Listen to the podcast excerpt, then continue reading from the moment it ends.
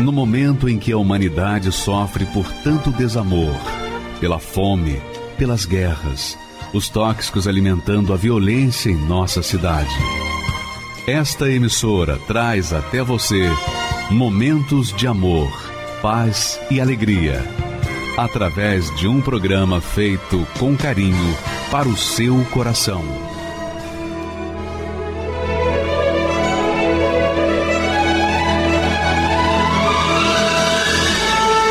E agora, com você, a Palavra Amiga do Bispo Macedo.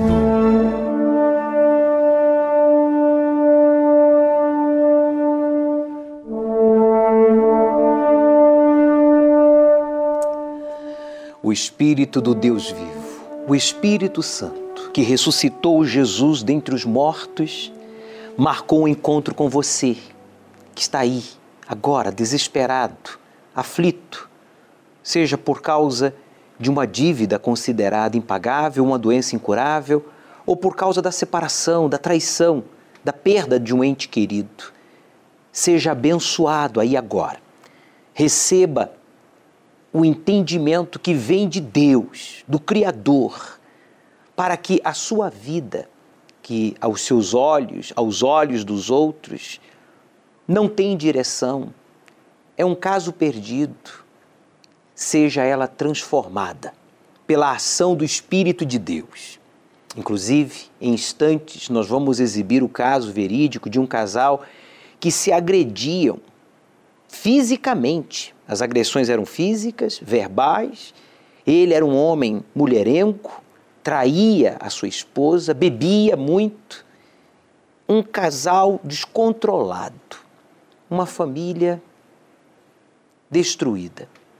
Daqui a pouco nós vamos exibir o caso verídico do João e da Vanessa. Mas agora, eu quero que você aumente o volume do seu receptor, seja o, o, televisor, o computador ou o rádio, o seu celular, e acompanhe as palavras do Senhor Jesus. Ele vai falar com você.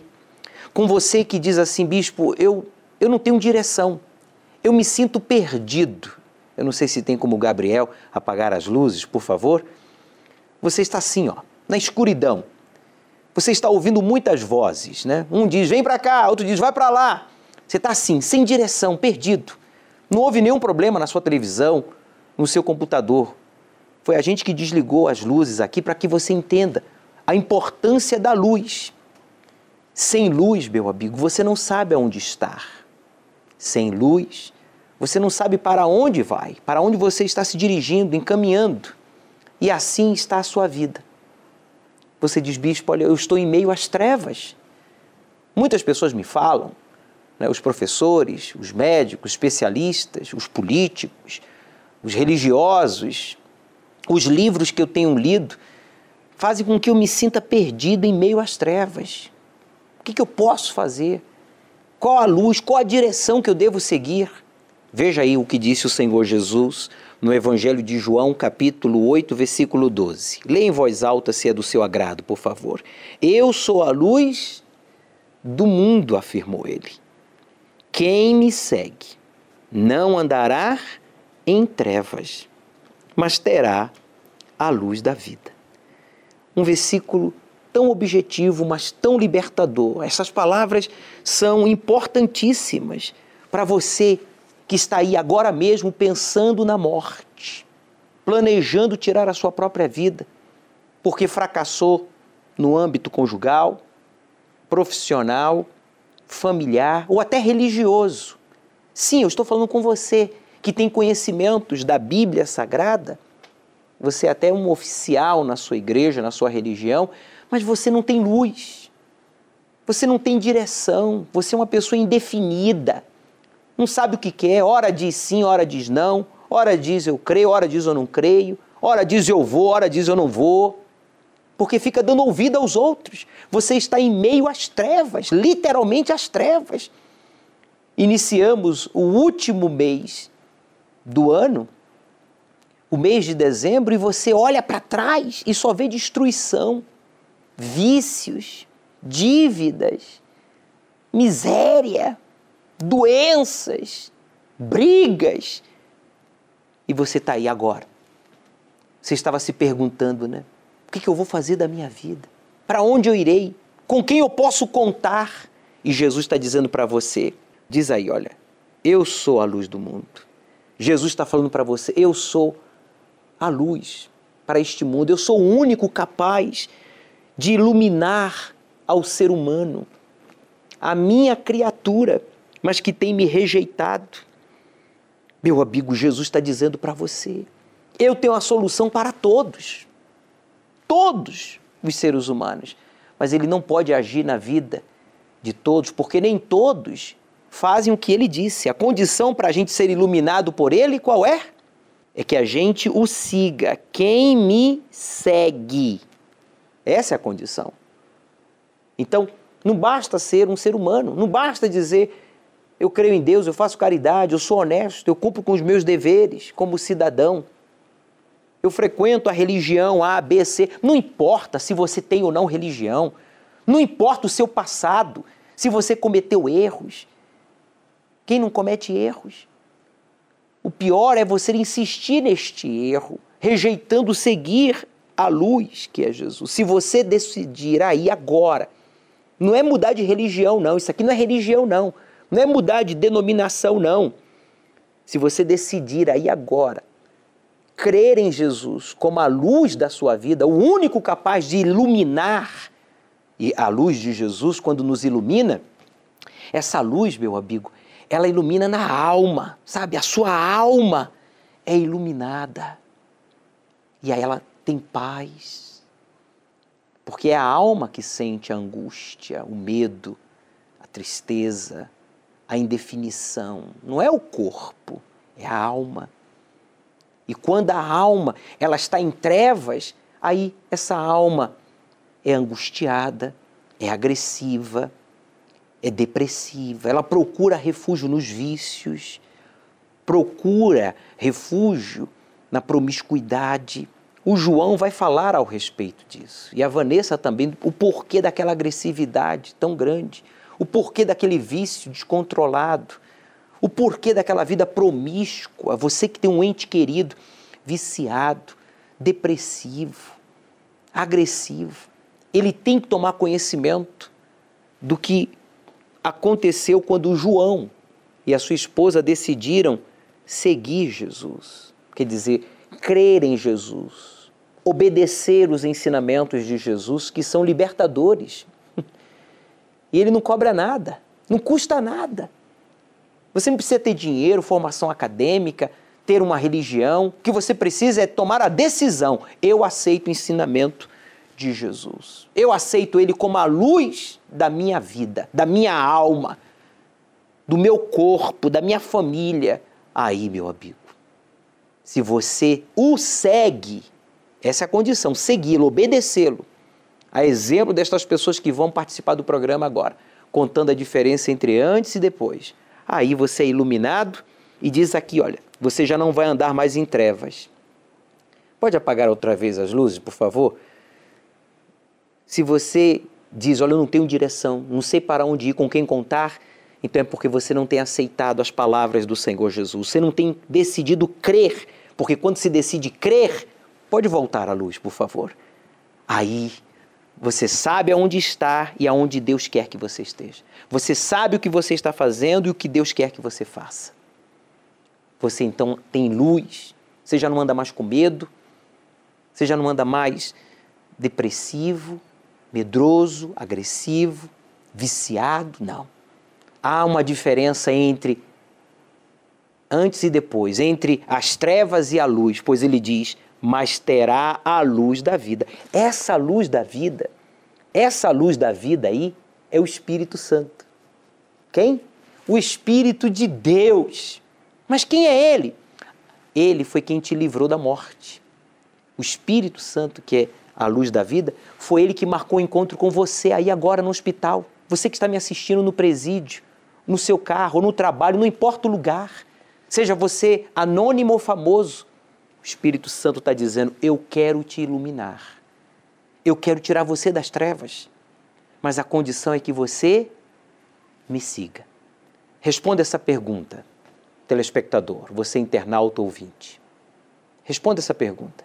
Você está decidido a seguir a luz, que é Jesus, e não andar mais nas trevas? E ver uma diferença entre antes e depois de seguir Jesus, Jesus vivo, Jesus que é luz? Se você diz sim, eu estou decidido, então você vai fazer o que essas pessoas fizeram. Preste atenção. Eu bebia muito bebida forte, né? Era vodka, era uísque, era pinga. Quando ele bebia, ele não queria ficar comigo. Quando ela descobria que eu estava traindo ela, ah, ela vinha de tapa, de soco.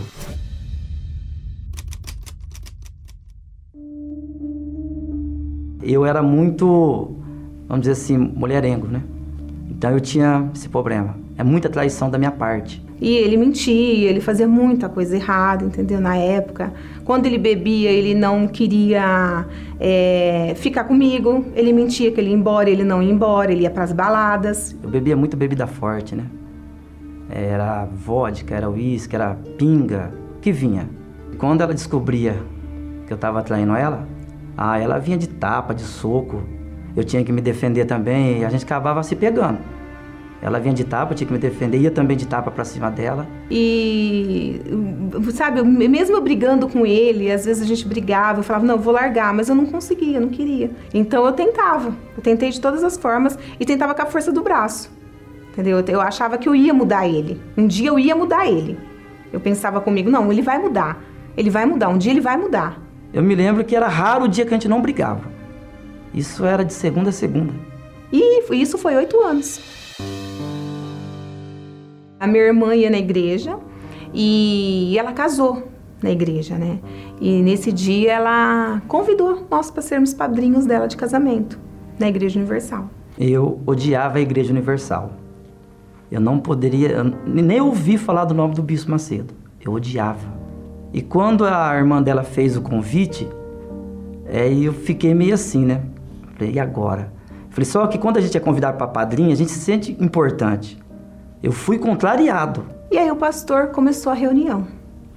Nisso o pastor falou quem veio para a reunião e quem veio para o casamento. E nós erguemos a mão falando que ia para o casamento. Ele falou, pois vocês vão primeiro assistir a reunião. E começamos a assistir essa reunião. Eu lembro que a reunião foi maravilhosa. Eu, parece que o pastor estava falando comigo. Parece que a reunião era para mim. E foi ali que eu vi a diferença. Eu senti uma paz que eu não fazia muitos anos que eu não havia sentido. E aí a gente viu que era que Deus, era Deus ali falando e não o pastor. A gente já dali no começo a gente começou a perceber que não era o pastor que estava falando, e sim Deus estava falando com a gente. E eu me lembro que no meio da reunião é, eu, eu olhei do lado e tinha padrinhos zombando, tirando sarro. E aquilo já, já me doeu. Quando o pastor pediu oferta, eu lembro que eu limpei o que eu tinha e coloquei no altar. A primeira vez. Então eu vejo, para mim a mudança começou ali. Eu quero esse Deus. Esse Deus que muda, que transforma. Eu quero esse Deus para mim. A gente foi no casamento em fevereiro e em dezembro a gente casou, no mesmo ano. Eu, mesmo sendo convertido, me converti, me batizei, me entreguei. Era dizimista fiel, ofertante fiel. O primeiro sacrifício meu, tinha uma moto importada na época, né? Que foi o fruto de oito anos de trabalho para adquirir. E Deus pediu essa moto. Mesmo sendo convertido, eu não tinha o Espírito Santo. Eu era materialista também, mesmo não tendo quase nada, né? Eu era salariado, o pouquinho que tinha, eu era materialista. Só que antes, eu me lembro que antes da Fogueira Santa chegar, uns 15 dias antes, eu buscando o Espírito Santo numa quarta-feira, eu senti aquela tristeza tão grande. Aí eu falei, meu Deus, não, é, não pode. Eu não tenho Espírito Santo, estou vazio por dentro. Acabou a busca do Espírito Santo, eu fiquei triste, desanimado. Falei, meu Deus, não quero isso mais não. Eu lembro que eu me ajoelhei no altar ali e falei, ó, meu Deus, a partir de hoje, aquela moto lá é sua. Eu vou colocar ela no altar. Aí eu lembro que eu falei assim para ele, Carlinhos, quem sou eu para ir contra a vontade de Deus? Eu não sou nada. Se Deus pediu, é dele. O meu pedido era o Espírito Santo. É o que eu mais queria. Eu sempre quis ser empresário, mas no momento ali, eu necessitava do Espírito Santo. A gente desceu totalmente na mão de Deus. Mas eu desci com uma certeza, mas com uma certeza tão grande, mas tão grande, que Deus ia mudar e Deus ia mudar a minha vida, a nossa vida. Aí veio a diferença. Não deu tempo de eu orar. Não deu tempo de eu falar com Deus. Aí o Espírito Santo veio. Aí é forte. Aí é forte. Aí eu lembro que aquele dia ele me batizou. Eu não esqueço até hoje. Não esqueço. E foi muito forte. Ali eu vi a presença de Deus. Aí não foi só a, a paz interior que mudou. Aí mudou também, Deus mudou também por fora, né? Deus transformou tudo. Como explicar aonde a gente está hoje é difícil, eu não, não sei explicar. Porque Deus, eu sei que aconteceu. A gente montou a empresa aos poucos, foi montando, na fé mesmo. Deus falou, vai, eu fui. E hoje a gente está com uma empresa grande, maravilhosa, uma das melhores da cidade, né? Uma empresa bem conceituada na cidade, bem conhecida. Isso tudo é construído no altar. A partir do momento que, que eu coloquei tudo, mas tudo, tudo na mão de Deus, e Ele é o meu bem maior, que é o Espírito Santo, aí Deus acrescentou tudo. Deus abençoa tanto meu casamento, quanto minha vida financeira, quanto a minha família, quanto meu filho, tudo. Tudo está na mão de Deus. Mas a minha riqueza maior é o Espírito Santo. Bens materiais. Não, para mim não. Eu não tenho coração mais nisso, né? Meu coração é voltado para o altar.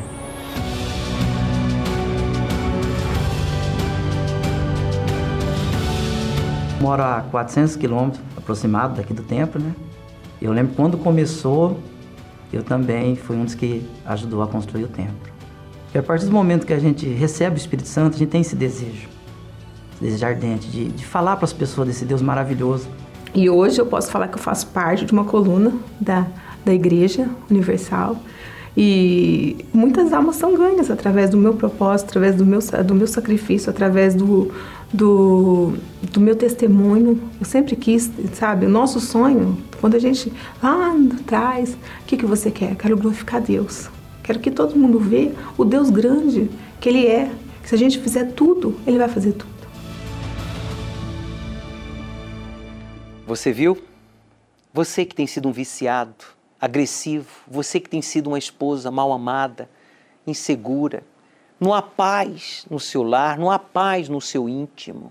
Só há trevas, você não sai do lugar e quando você tenta sair, você acaba caindo, tropeçando, se machucando e machucando as pessoas ao seu redor.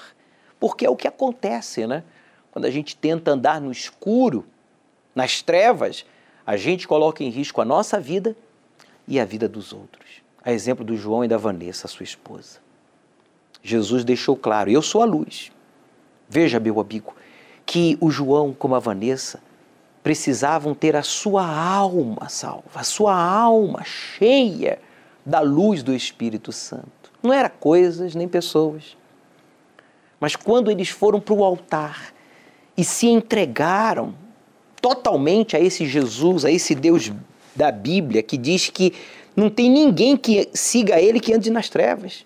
Tem que haver uma diferença. Você tem que sair das trevas. Esse vício, essa doença, essa depressão, esse medo, tudo isso faz parte das trevas. Quando você recebe o Espírito de Deus, que é a luz, aí a sua alma, ela passa a ser feliz.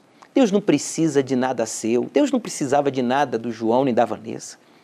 A única coisa que Deus não tinha e que Deus não tem, seu, inclusive, nosso, é a nossa alma. Tudo já é dele. A minha já a entreguei. Eu já entreguei a minha também ao Senhor Jesus e ele me iluminou com seu espírito. Essa é a proposta da fogueira santa. Que você entregue a sua vida por inteira, seja com vícios, doenças, traumas, e confie em Deus. Coloque a sua confiança, tire a sua confiança de coisas, de pessoas, de si mesmo e coloque em Deus, na palavra dele. E o Espírito Santo virá sobre você, como veio sobre este casal, e aí você terá paz, terá uma família, terá uma saúde, terá uma vida abençoada em todos os sentidos, como consequência de ser templo do Espírito de Deus. A pergunta é: a sua alma, aonde ela está? Ela foi entregue a Ele? Se foi, então cadê a diferença? E se não foi, agora é a sua chance.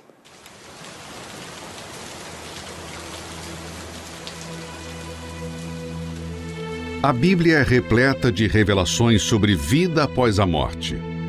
O Senhor Jesus foi o que mais falou sobre ela, dando em riqueza de detalhes coisas que acontecerão logo após darmos o último suspiro.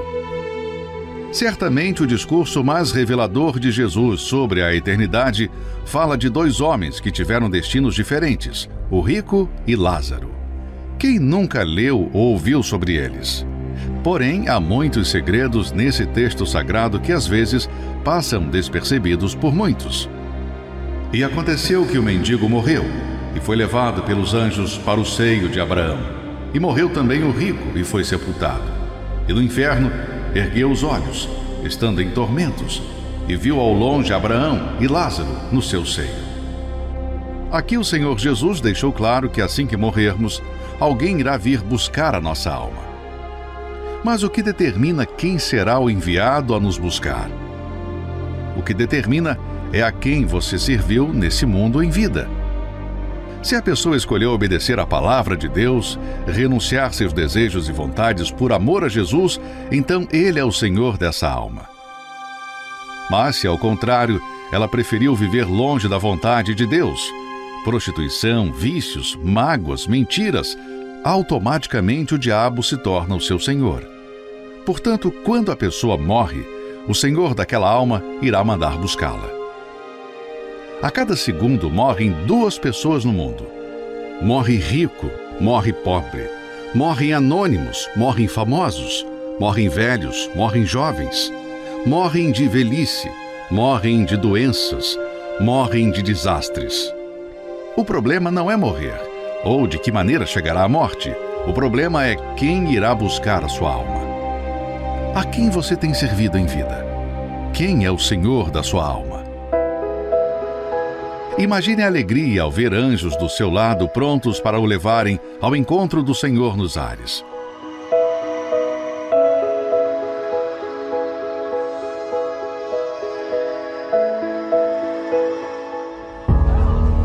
Porém, imagine o desespero daqueles que nunca acreditaram ou que escolheram viver nos seus desejos e pecados, se depararem com demônios levando sua alma ao inferno.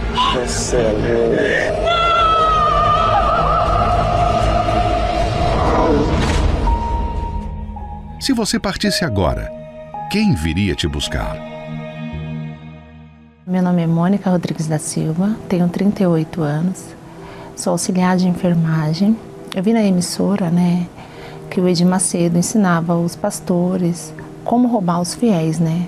Ele com saco preto, lembro como se fosse hoje, né? Ele com saco preto falando que os pastores tinham que falar, né, os fiéis dar tudo, né, colocar tudo. E eu olhava aquela situação e falava, meu Deus, que bandido, né?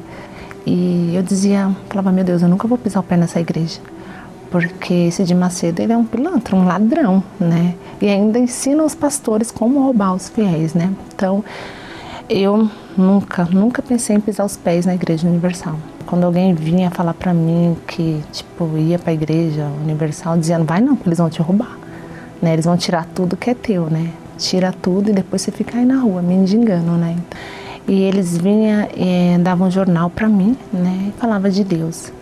Eu esperava eles dar as costas, eu jogava o jornal no lixo. Falava, eu não preciso, não preciso deles, né? Mas minha vida estava completamente destruída, né? Tanto dentro de casa, tanto financeiramente, em tudo. Eu não, não queria viver, né? Pedia sempre para Deus, para Deus me matar, né? Eu era uma pessoa barraqueira, briguenta, brigava por tudo, xingava meu filho. É, quando eu começava a xingar, parecia uma coisa, as panelas começavam a cair dentro de casa, sabe? Espancava tudo, tudo, tudo, tudo, tudo, mas xingava. Era uma guerra, não tinha paz. Minha irmã, ela também tinha preconceito, né? Como a gente viu na mídia e tudo, o Edir Macedo ensinando é, os pastores a roubar os fiéis, então até minha irmã, ela tinha preconceito. Então ela arrumou um namorado, um namorado da Igreja Universal lá de São Caetano, e aí ele chamou ela, ele convidou ela A minha irmã falou assim: Eu aceito. Só que a minha irmã aceitou não para buscar Deus. A minha irmã aceitou para tirar o meu cunhado da presença de Deus, né? Para mostrar para ele quem era o Edir Macedo, né? O bandido que a gente pensava que ele era, né? Então a minha irmã foi para isso. Ela foi para tirar o meu cunhado, para mostrar, para abrir os olhos, porque ela falou assim: ele tá cego. Quando ela chegou, a obreira falou para ela assim: Tá tudo bem? Ela toda arrogante. Falou: Tá. Precisa de ajuda? Não, não preciso de ajuda. E aí ela viu, né, que ela estava precisando mesmo de ajuda. E foi até o altar e pediu uma ajuda para Deus, né? Aí ela começou a me convidar. E eu dizia que não. Não, porque eles iam me roubar. Aí falei para ela, eles vão roubar, né? Aí ela pegou e falou assim: Vamos, vamos, você vai ver como é diferente. Eu falei: Não. Eu falei para ela: Você não viu na televisão? Eles mostrou pra gente o Edir Macedo ensinando como roubar. E você vai, você vai dar, dar seu dízimo, né? Ela falou: Vamos, insistiu, insistiu. Eu falei: Não, não vou. Não vou de jeito nenhum. Mas de tanta insistência, eu fui numa sexta-feira. Eu, eu precisava de Deus, né? E aí eles oraram. Eu saí, eu entrei tão pesada tão pesada lá e saí numa paz, mas com preconceito ainda, né? Porque eu dizia, eu não vou ficar aqui, eu não vou dar meu dízimo, né? Tipo, não vou dar nada para eles. Eu vou ver como é que é. E aí eu decidi voltar. Eu não fui para buscar Deus, sendo sincera, né? Eu fui para para receber troca. Tipo, que tipo, como eu fui em troca, as coisas para mim não mudou. Até então que eu decidi, falei, meu Deus, o que eu quero é o Senhor, né? Eu preciso mudar a minha vida, eu preciso me mudar. Então eu fui, me batizei e me entreguei para Deus.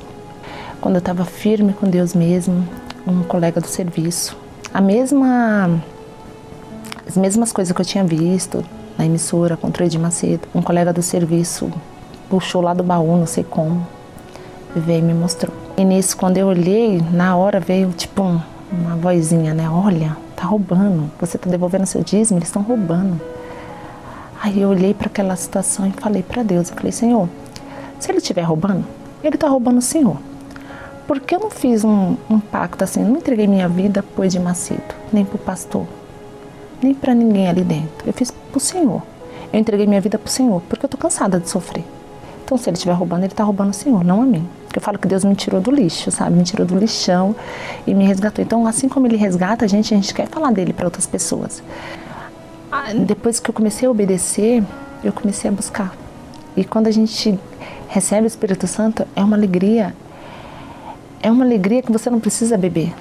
Você não precisa estar no meio de ninguém. Você não precisa estar com ninguém para você estar bem, sabe? Deus ele é perfeito, sabe? E ele faz tudo perfeito, tudo, tudo, tudo. Aí ele me deu sabedoria, discernimento para me fazer um curso de auxiliar de enfermagem, né? E eu fiz o curso.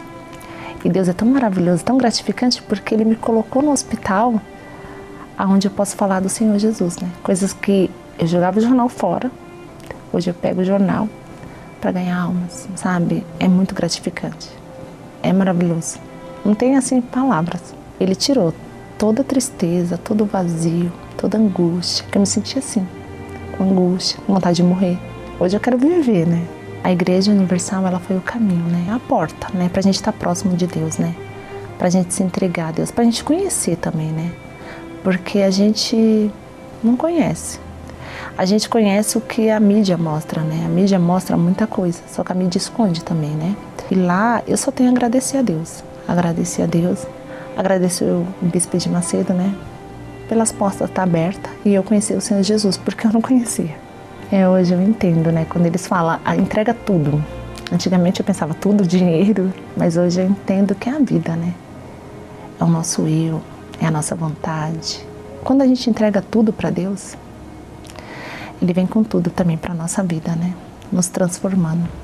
Olha, o conselho que eu dou para essas pessoas que tem preconceito, assim como eu tive também maus olhos e tudo, elas ir, né? Elas ir, elas se entregar para Deus, ela não olhar para o homem, ela não olhar é, para o bispo, para o obreiro, para pastor, não, ela olhar para o Senhor Jesus, né? Ela, se ela ir lá e se entregar para Deus, tenho certeza que Deus vai transformar a vida dela, assim como transformar a minha, né? Claro que sim. Mônica, Deus não faz acepção de pessoas. Está aí a prova para você que tem sido vítima de fake news, notícias falsas, mentiras. É verdade que o Bispo Macedo, a Igreja Universal, a Igreja do Senhor Jesus, ao longo da história, sempre sofreu e sempre sofrerá preconceito, fake news, mentiras a respeito dos homens que servem a Deus e da igreja que presta o serviço espiritual, social, levando o conhecimento da verdade, da palavra de Deus. Veja que a Mônica, irritada, uma mulher cheia de traumas, né? que maltratava o próprio filho, né? extremamente nervosa, agressiva, ela que rejeitava a verdade, mesmo precisando de ajuda. Mas ela foi, fez como a irmã. A irmã também foi para tentar tirar o, cunhado dela e acabou se libertando, sendo iluminada pelo Espírito de Deus e foi transformada. E ela então foi para tirar suas dúvidas. É isso que você tem que fazer. Você que tem aí dúvidas a respeito da seriedade, da transparência, desse trabalho sério realizado pelo Espírito Santo, libertador, o único capaz de transformar o ser humano que é o Espírito Santo, faça uma prova. Deus não precisa de nada. A Mônica entendeu. O tudo são seus traumas, seu passado, doenças, vícios, sabe, medos complexos. Entrega tudo. Entrega tudo para quem? Para aquele. Aquele quem? Jesus. Por quê? Porque ele é a luz, meu amigo. É o único capaz de iluminar você e lhe dar o seu espírito, como fez com a Mônica. Ele quer fazer com você. Por isso, você é que decide se vai continuar aí sofrendo, gemendo, ou se você vai ser iluminado e realizado. Para milhares de famílias, Nunca houve uma época tão conturbada como os dias atuais.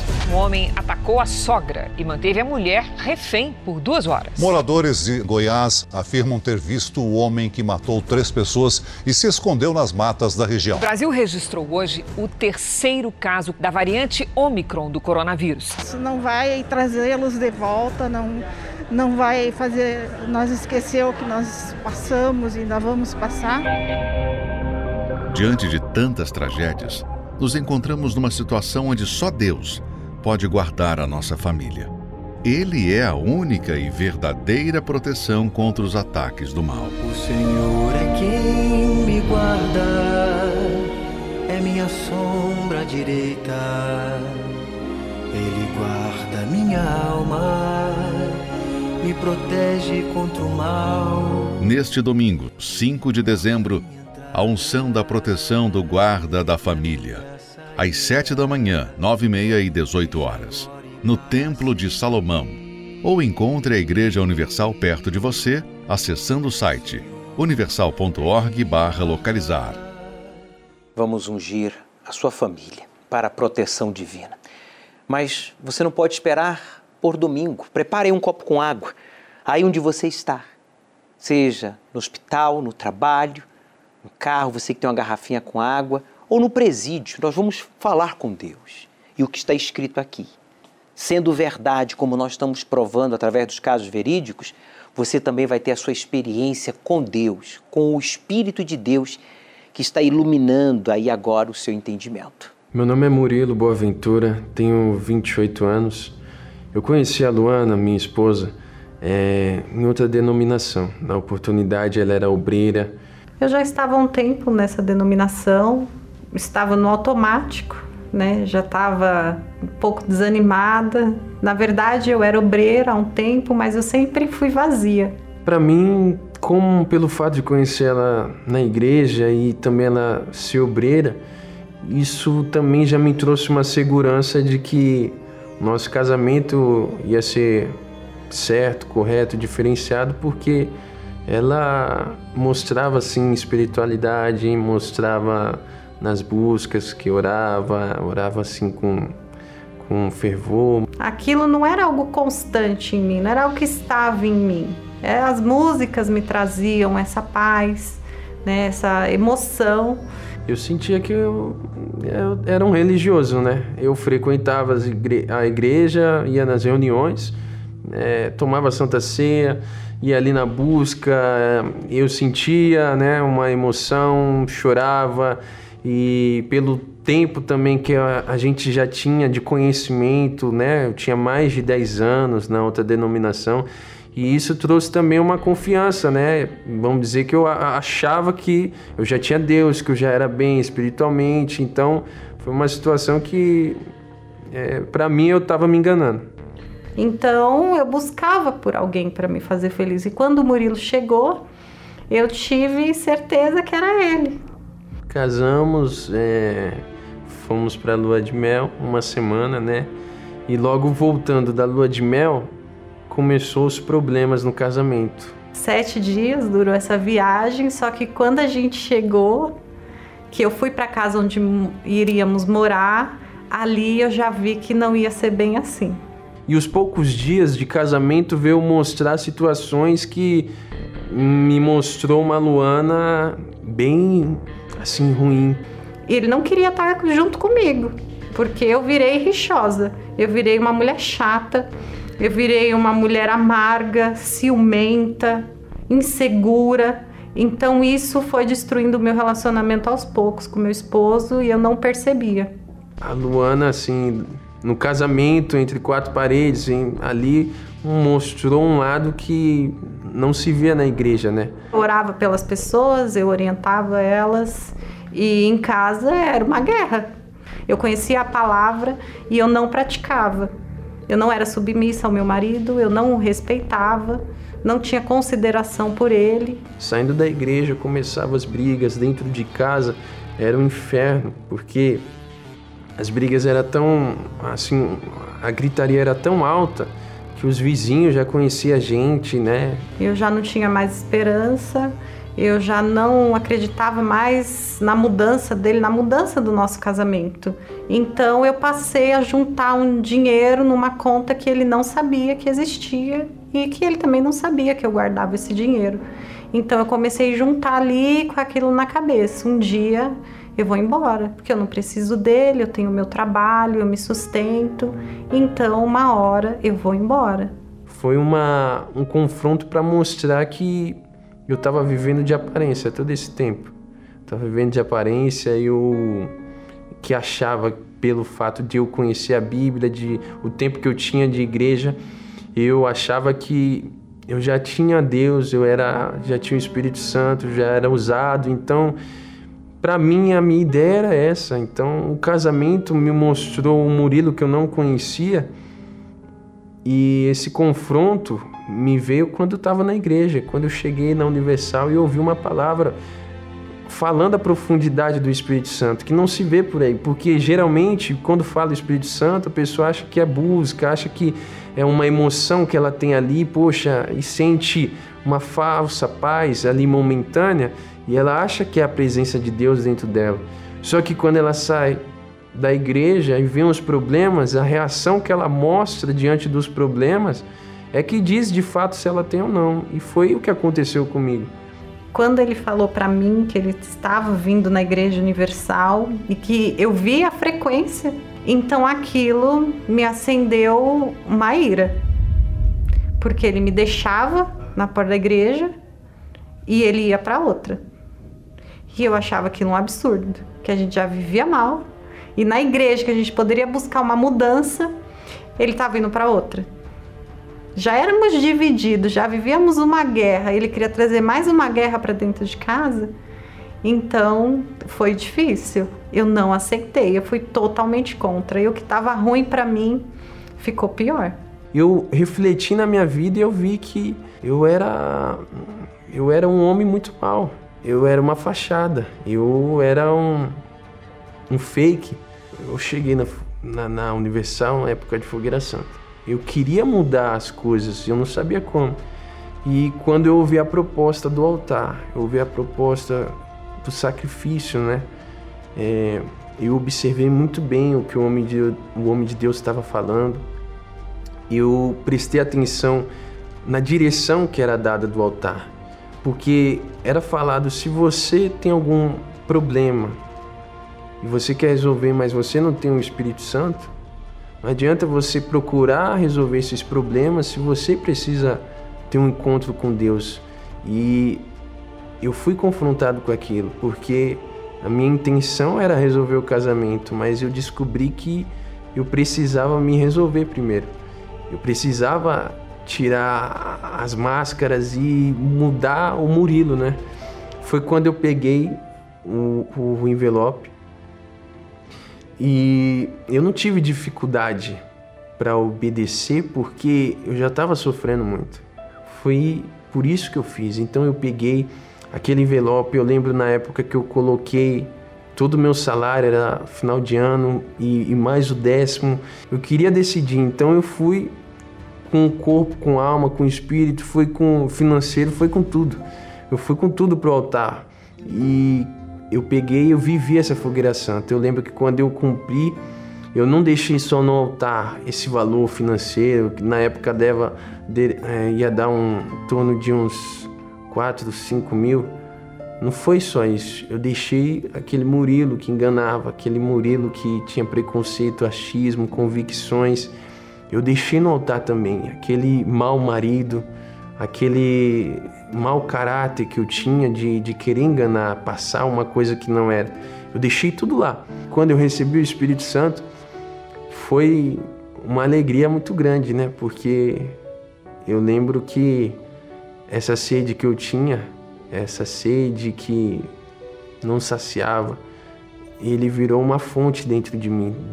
Eu eu saí forte. Eu saí como se fosse um leão dentro de mim, porque eu sabia que tudo tudo ia se encaixar, porque daquele momento em diante eu não estava mais só.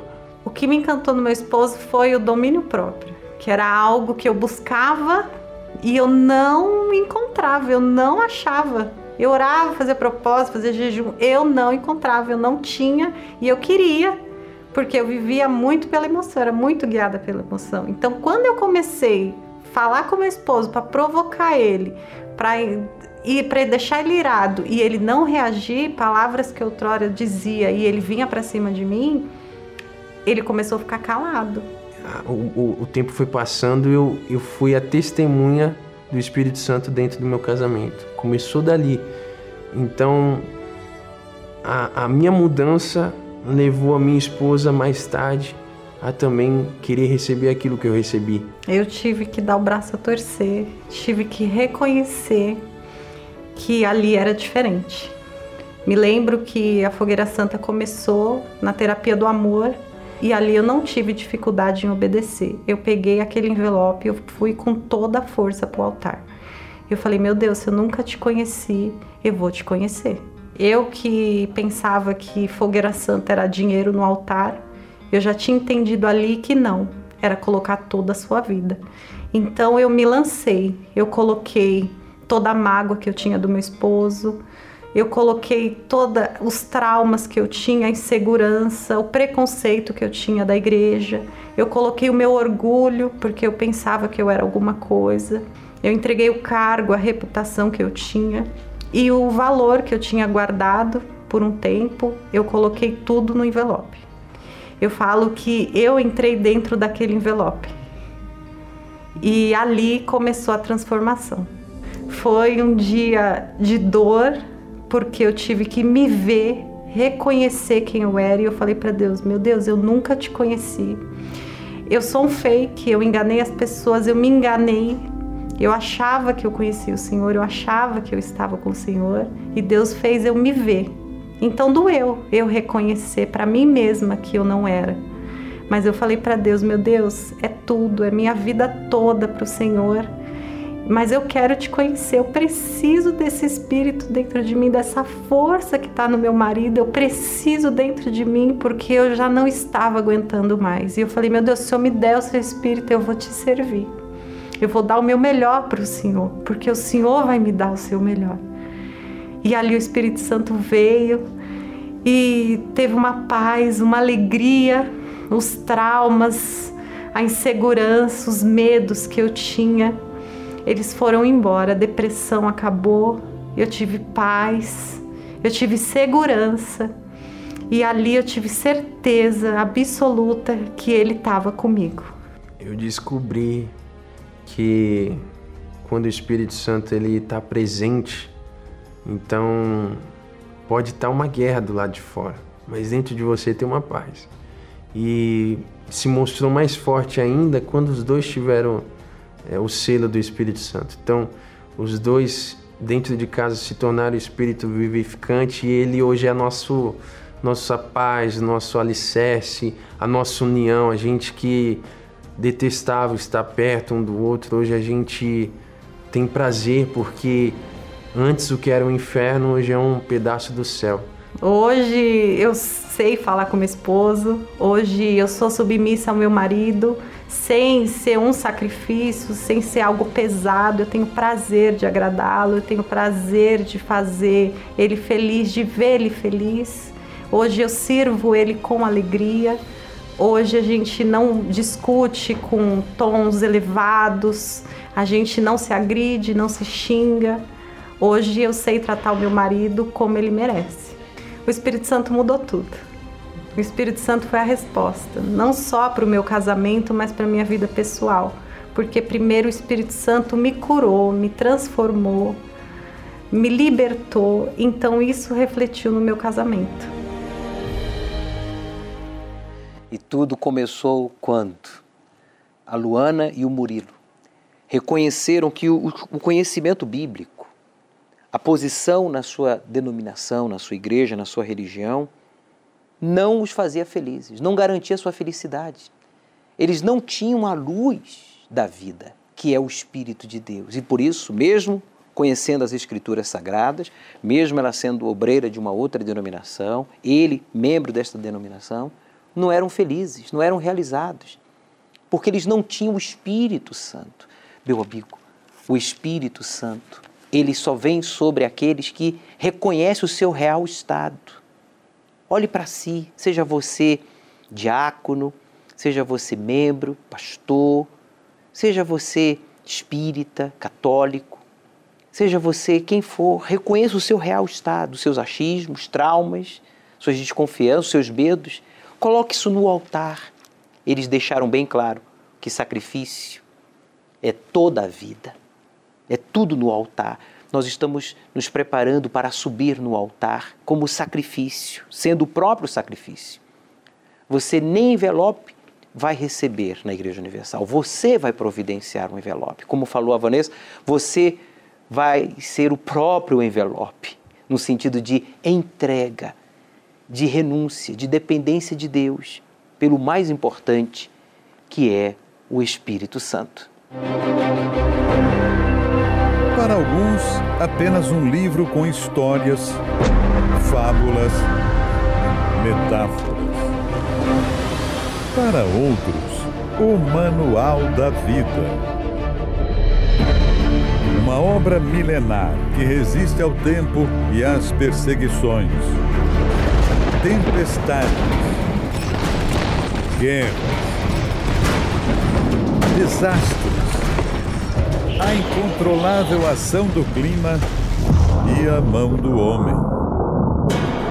Como isso foi possível? 1189 capítulos distribuídos entre 66 livros, escritos em tempos diferentes. Como 40 autores que viveram em épocas distintas conseguiram traçar uma única linha cronológica. Com uma sola inspiração. Isso é o lindo deste, de, de, de, deste livro. Que eu posso escrever um livro e ter minha inspiração. Mas aqui foram escritos por diferentes autores, em diferentes épocas, em diferentes situações y todos tienen una misma encauce. El Dios de Abraham, el Dios de Isaac, el Dios de Jacob. Es lo mismo.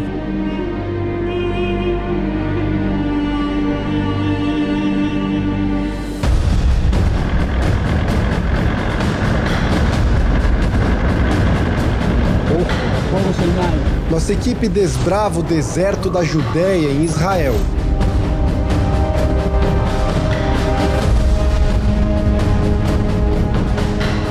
um gigante misterioso.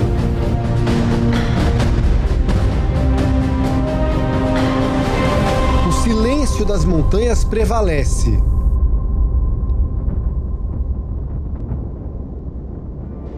O deserto imponente se estende pela margem oeste do chamado Mar Morto.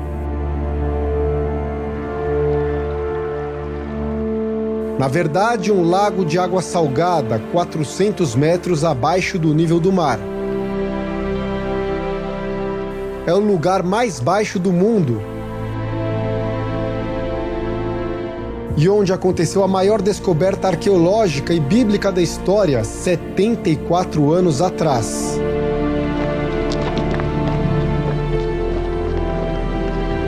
À procura pelos rastros dos surpreendentes manuscritos do Mar Morto, os textos da Bíblia mais antigos já encontrados nos leva a este cenário.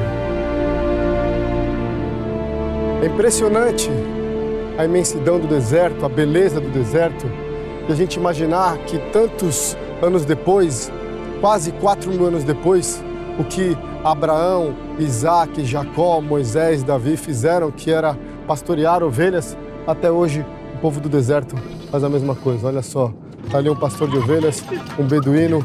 Então, essa tradição, esse meio de vida dos tempos bíblicos permanece existe até hoje aqui na terra de Israel. Uma imagem com enorme significado que nos remete a um dia histórico. Nesse mesmo deserto, um jovem beduíno, assim como esse, encontrou os trechos bíblicos de mais de dois mil anos.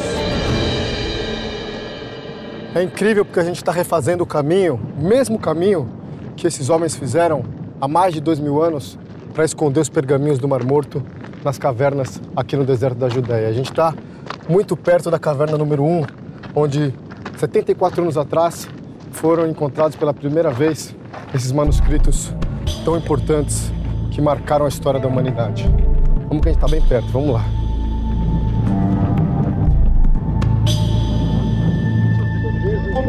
Eli Shukron, arqueólogo da Autoridade de Antiguidades de Israel, um dos especialistas mais renomados do mundo, nos acompanha e nos ajuda a recontar essa história.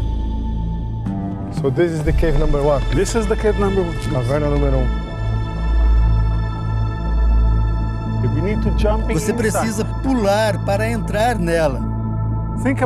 Pense nos beduínos que estavam aqui em 1947. Eles vieram de lá. As cabras e ovelhas, todas por aqui. E nada por aqui, só deserto.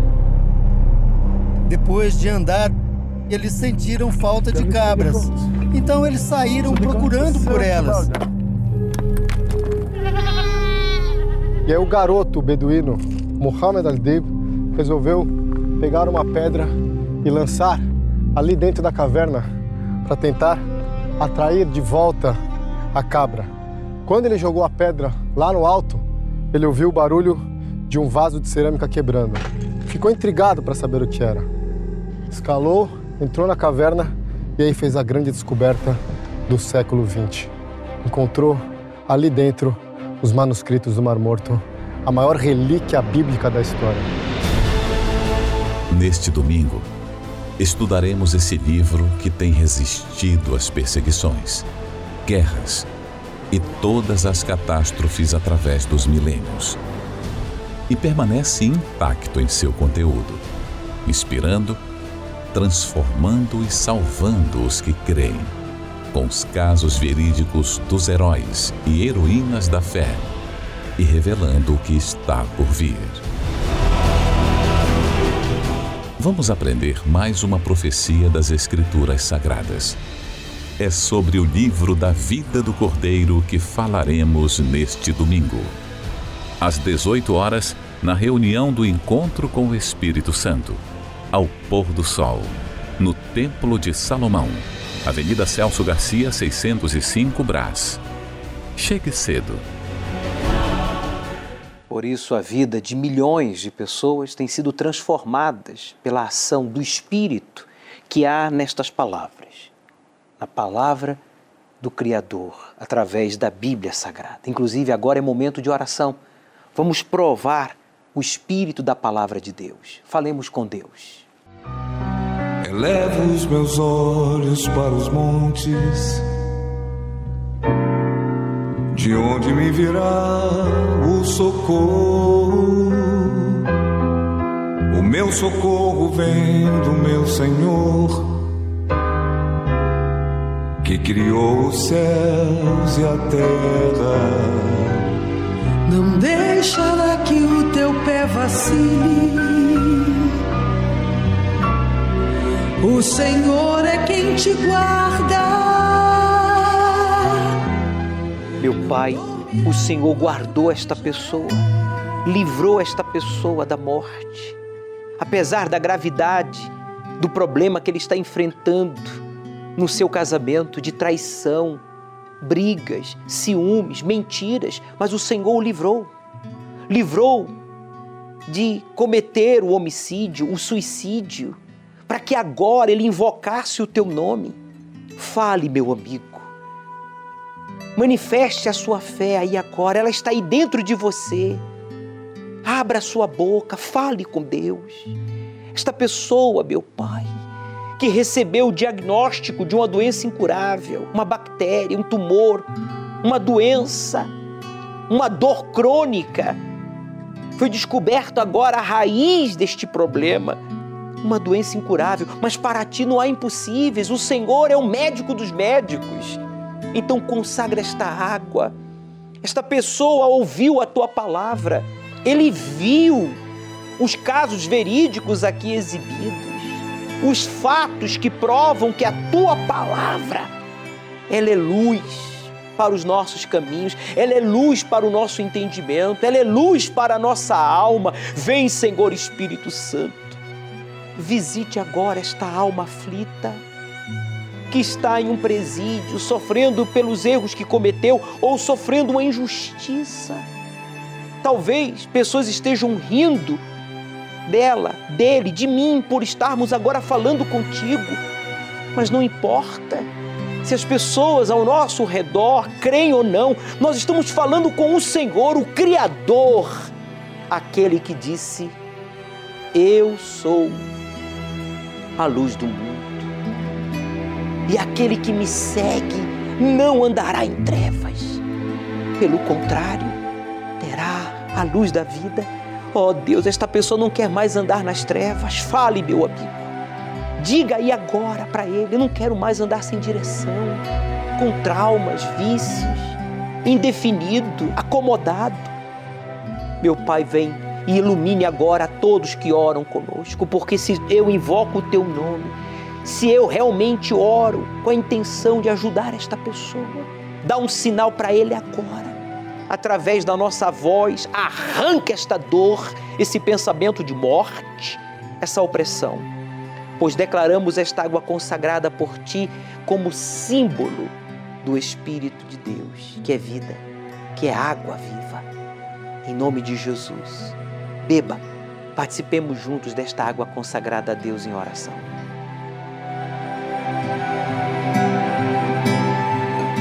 Graças a Deus. Amém. O Senhor é quem te guarda, é a tua sombra direita. Ele guarda a tua alma, te protege contra o mal.